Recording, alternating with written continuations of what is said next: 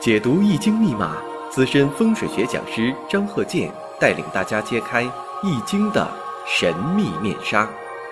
周易新天地，五行解奥秘。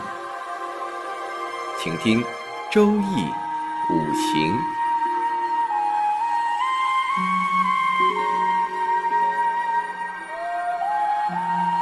上山微电台荣誉出品。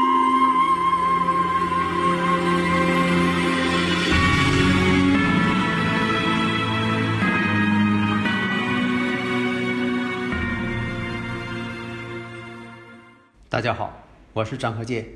周易五行，下面我们再举个例子：乙丑、戊寅、乙酉、乙酉。有听友反映啊，说能说一下乾兆和坤兆吗？在以前我是经常说啊，这是乾兆，这是坤兆。现在呢，有些课程呢，可能我没有明确的说出来是乾兆还是坤兆。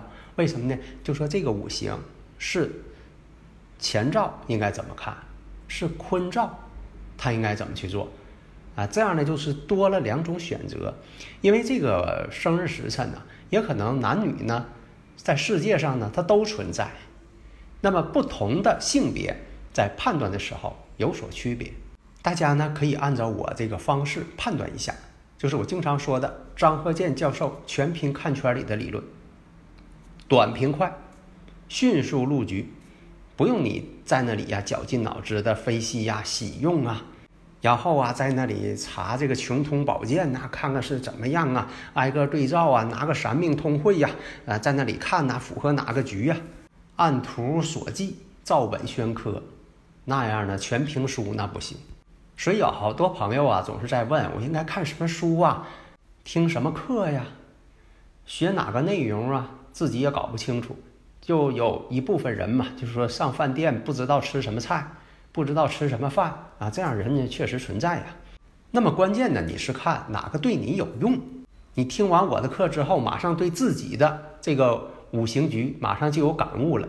而且呢，理论必须放之四海皆准，你不能说的光是这个五行啊，那是对了，换一个五行那就不对了，不能够。检验不能够反推，不能够认证，那都不行。在这里呢，你像我举个例子啊，你像有一些手抄本的书啊，啊，听哪个什么祖传的什么绝学呀，看这个房宅呀，说的有这个卯酉冲，卯酉冲呢，那手抄本的笔记啊，也不知道是谁讲的，说这个卯啊，你给它加两个点儿就变成卵，所以当时啊，这位所谓的呃先生就给说了，你这是。影响子女啊，没有小孩儿啊？为什么这样呢？因为这个卯卯加两点就是卵，住这样的房子啊就没有小孩儿，危言耸听。那你说有卯有冲的都这样吗？未必呀。所以你像我这个解释的时候，或者是预测的时候，都是先说以前所发生的事情，能够让当事人呢能够认证。而且呢，我在讲的时候呢。无论通过哪种方式，我一般呢都是以这个语音方式，以证明呢我确实是张鹤健教授本人在亲自解释，在亲自预测，而不是说呢用这个电脑复制的一些文字。那刚才这个五行呢，我判断一下：乙丑、戊寅、乙酉、乙酉。那九岁的走这个丁丑这部运，首先我判断一下五行当中呢缺少这个水。火的五行也没有，那么关键我们看一下这个水的五行。水对他来说呢是印星，这个印呢，你像啊，对学业、事业它都叫印。印呢也代表母亲。那么乙木在这个寅月上，这个寅木是阳刃，这个印跟刃它不是一个字啊。这个印呢是官印的印，那么这个刃是刀刃的刃，这个就是代表啊地旺之意。临官地旺啊，那么你看呢？乙酉乙酉，说明什么呢？日主跟石柱啊，他们之间呢相同了，这叫福银啊，有两个婚姻宫啊，福银。如果这是个前兆，前兆就是男性的意思，男性的命兆前兆。那我们看一下这个水呢，就代表这个印星。那这个月上呢，就带有阳刃。那戊土戊土财星，戊土财星呢，自作结角。为什么呢？戊土坐在寅木上嘛，自作结角，比肩天干上透出一片。啊，你像这个年上乙木，自己又是乙木，时上又是乙木，又带有寅木阳刃，也都说什么呢？其他的乙木呢，也都有强根，都有这个阳刃，共同阳刃。如果说你要是判断婚姻，两个婚姻宫又是比肩劫财，非常旺盛，那这个呢，就是与妻这个星呢相克，这是第一点。如果说你要判断，你说这个年轻的时候。他走这个丁丑运的时候，会对谁起到一定作用呢？那妨碍作用，我们看一下，自身呢水没有了，说明什么呢？跟母亲的关系并不紧密，或者是与母的之间有一种忌神相克的关系。为什么呢？自身呢有比肩劫财很旺，月上阳刃，这是第一点。另我们看财星，这个财星呢代表父亲，那你看。得出什么结论了？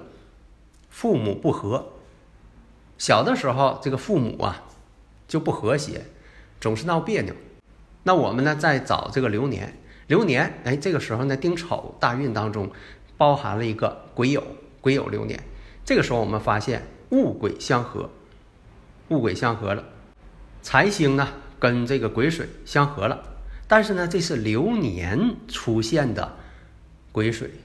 这癸水呢，它是偏印，哎，这个时候你得出什么结论了？正印为母亲，偏印呢，在以前不是真正的母亲。那这个结论你马上就得出来了。如果再得不出来，那你还应该把基础呢，把我讲的理论基础啊，更应该牢牢的记住。别的书上没有，这都是我总结几十年的了。那么这个跟偏印相合，就是自己的。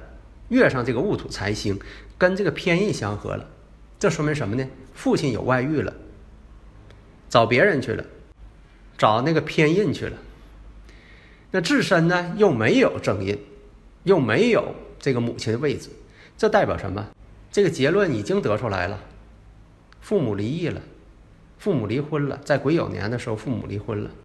大家看一下，你看。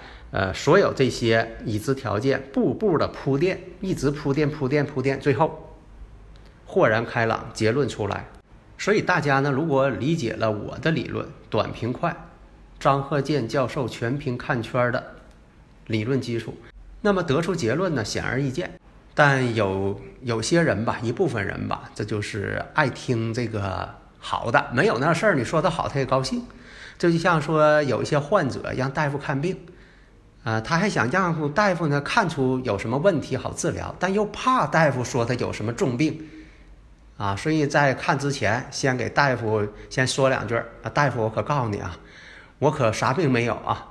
其实呢，健康或者是有健康问题，在这个染色体上都显示呢，在化验单里边啊，不管是怎么检测，它都显示出来了。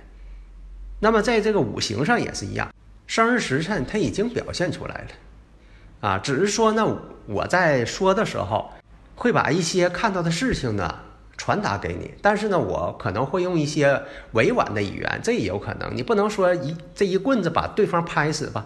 有的人呢也是开诚布公的跟你讲啊，说这个张教授啊，你就照直说吧，我能挺得住。其实呢，他也怕你说这个事儿呢，咱也能理解。第一呢，把这个问题解决了，对，把这个问题咱们也化解了，这是最重要的，而不是说。说的特别狠，怎么狠怎么来，那也不行。就像大夫给病人看病是一个道理，病情要给你点到啊，如何治，如何去治疗。但是有有些事情你不能说的这个，也不能说对一些这个心理素质不好的患者，你就直来直去啊，直接说啊，那都不是这个好的办法。关键是什么呢？把事情解决，把事情点出来，如何去避免回避？我们真正预测的目的就在于说。趋吉避凶嘛，如何去防范嘛？所以我讲这些呢，都是当事人呢同意了，我才能讲。那你说不同意不让讲，那当然咱就不能讲。保护隐私也是第一位的嘛。但是为了教学工作，你像说大夫要给这个学生啊，这个呃教授啊是医学院的教授，要给这些学生啊讲课一样，他必须得拿出一些实例来。但是呢，这些实例。必须得是当事人同意的，否则的话他不能拿出来。职业道德呢也必须得有的。好，下一堂呢我们把我这个例子啊，我是啊有多少讲多少，都贡献给大家。因为什么呢？每天都有好多例子，我得拿出来，当事人同呃同意啊，我拿出来之后。啊，这个贡献给大家。当然，我讲的时候就是讲这个八字，我不会说是哪年哪月啊，谁谁谁也，能不会说那些啊。保护隐私是第一位的嘛。